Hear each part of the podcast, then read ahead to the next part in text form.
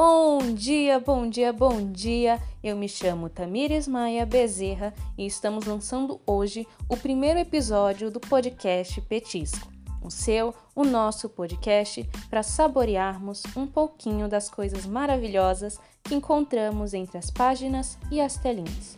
E hoje vamos falar do livro O Cemitério, do grande Stephen King. Sim, eu escolhi um clássico para que possamos começar com o pé direito então, vamos lá ouvir o mundo?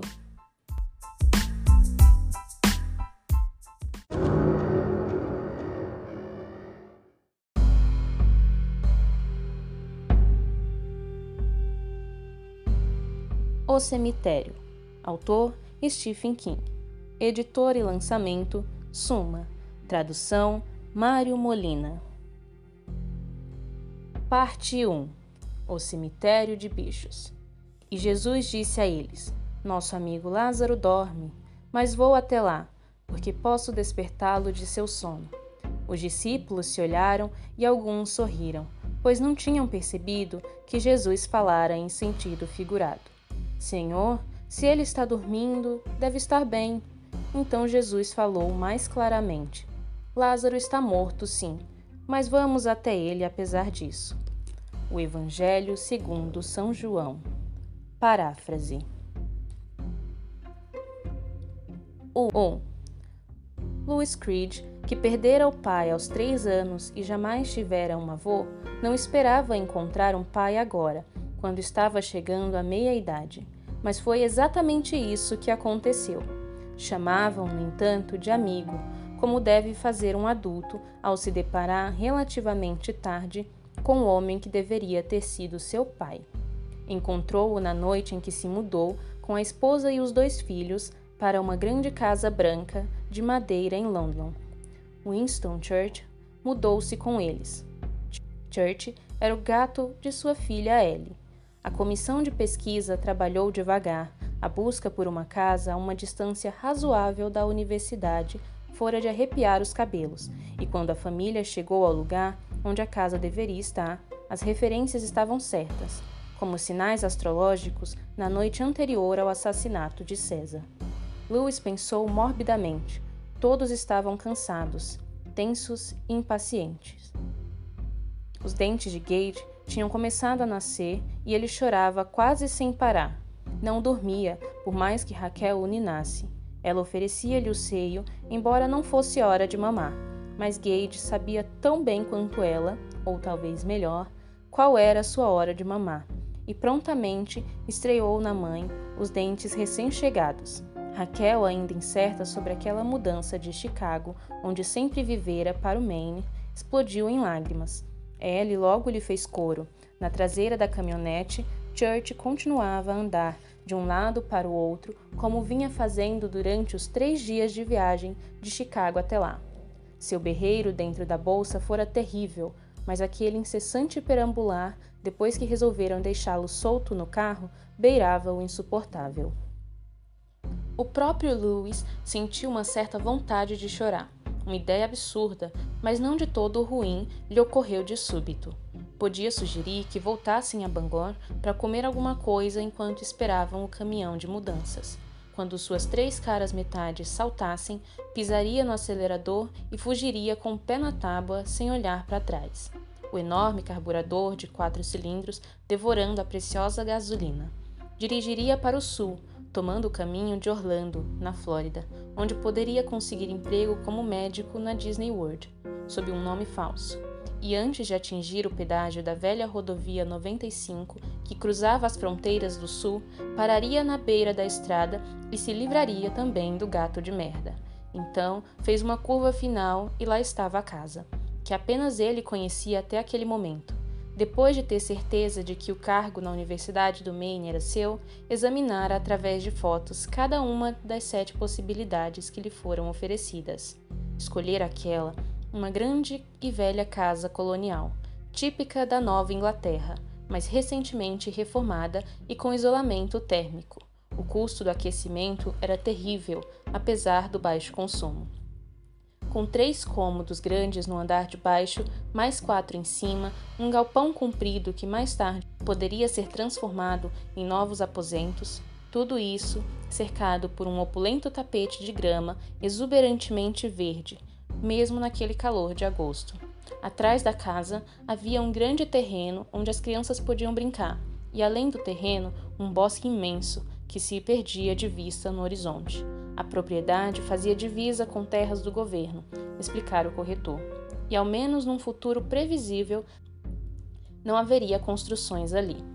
Os remanescentes da tribo indígena Micmac reivindicavam cerca de 8 mil acres em London e nas cidades a leste dela.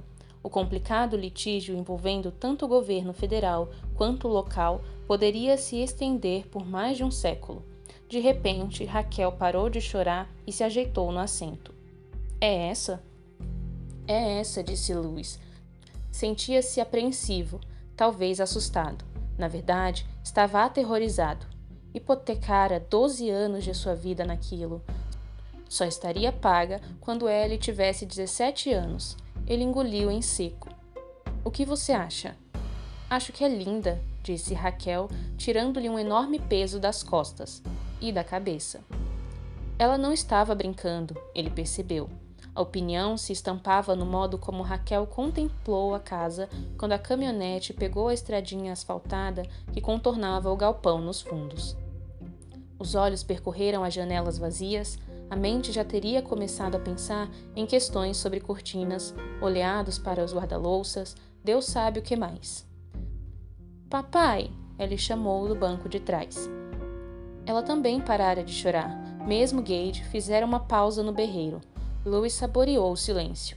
O que é, meu bem? Os olhos da menina, no espelho retrovisor, castanhos sob um cabelo louro um tanto escurecido, também inspecionavam a casa.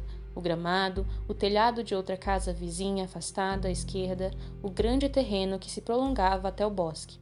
Essa nossa casa? Vai ser, querida, disse ele. Oba! ela gritou, quase lhe arrebentando os tímpanos, e Louis, que às vezes ficava muito irritado com Ellie, achou que não se importaria de jamais pôr os pés na Disney World. Estacionou diante do galpão e desligou a caminhonete. O motor parou. No silêncio, enorme em comparação ao barulho de Chicago, a confusão da rua State e do Loop, um pássaro cantava docemente naquele fim de tarde. Nossa casa, Raquel disse em voz baixa, ainda contemplando as janelas. Casa. Gage repetiu satisfeito no colo da mãe. Louis e Raquel olharam um para o outro. No espelho retrovisor, os olhos de Ellie se arregalaram. Vocês. Ele. Não foi? Todos falaram ao mesmo tempo. Depois riram ao mesmo tempo. Gage não ligou. Continuou chupando o dedo. Vinha pronunciando man há quase um mês. E uma ou duas vezes tentara dizer alguma coisa que podia ter sido papá ou só uma esperançosa ilusão da parte de Lewis. Aquilo, no entanto, por acidente ou imitação, fora realmente uma palavra: casa. Lewis tirou Gage do colo da mulher e apertou-o entre os braços. Foi assim que chegaram a lã.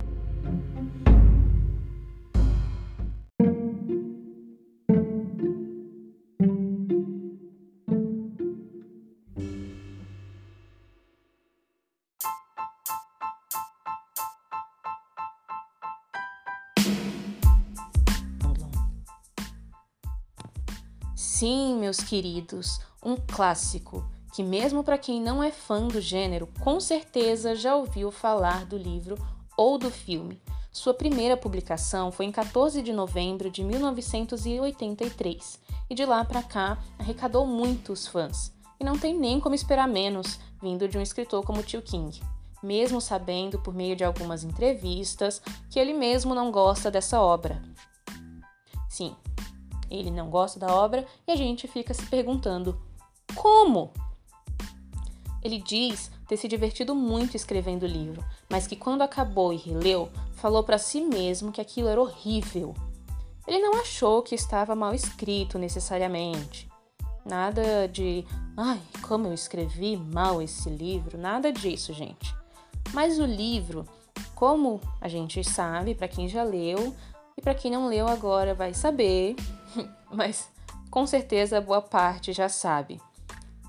O livro é cheio de morte de crianças e ele achava tudo aquilo próximo demais dele, porque seus filhos viviam naquela casa ao lado daquela estrada. Porque toda a história, exceto as partes que envolvem o sobrenatural, realmente aconteceram em sua vida.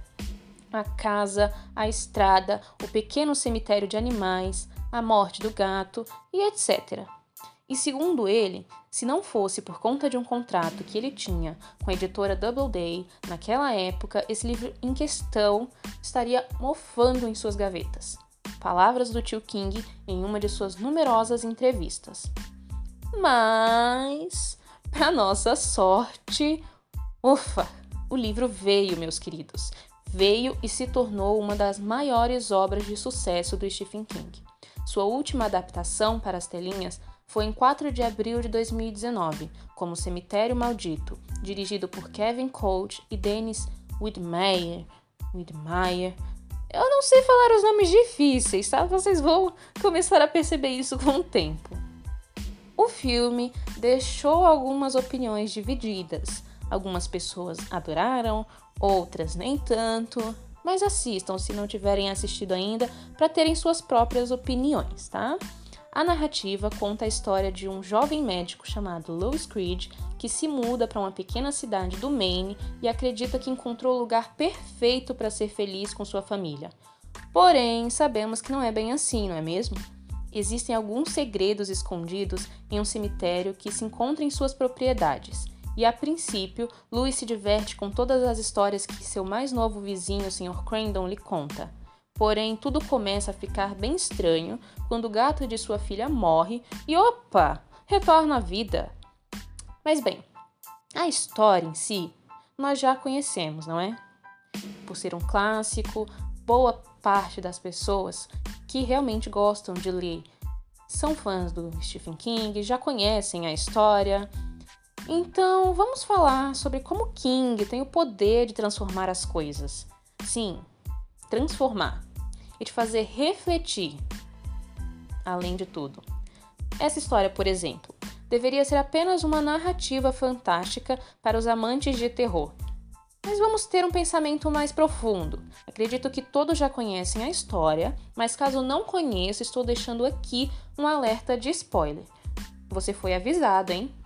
Quando Louis perde um de seus filhos e logo pensa em trazê-lo de volta com a ajuda do cemitério, pensamos: mas que porcaria de cara burro, mano. Sabe que isso vai dar ruim. Por que, que ele vai em frente com essa ideia? Porém, queridos, a questão que o mestre King levanta nessa história toda é a seguinte: até onde o ser humano é capaz de ir? Vou deixar um pouco mais claro, mais simples. Até onde um pai é capaz de ir por amor para não perder um filho, mesmo sabendo das consequências horríveis de suas escolhas. E aí me perguntam: nossa, mas será que isso é amor mesmo? E eu respondo: não sei, não sei de nada, não sei nem o que eu faria. Mas e vocês?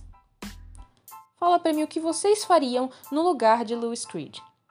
No livro, deixa um pouco mais claro do que no filme essa questão, esse dilema que o Louis vive certos momentos a fala do personagem é o próprio pensamento. E aí você se vê imerso na cabeça do Lewis Creed, na, nessa confusão que ele tá tendo de ter que escolher, ele saber que tem um jeito de trazer um de seus filhos de volta, faço, não faço, se eu fizer, vai ser a mesma coisa, ela vai voltar como uma pessoa normal, e se eu não fizer, mesmo sabendo que tem como, eu vou me perdoar?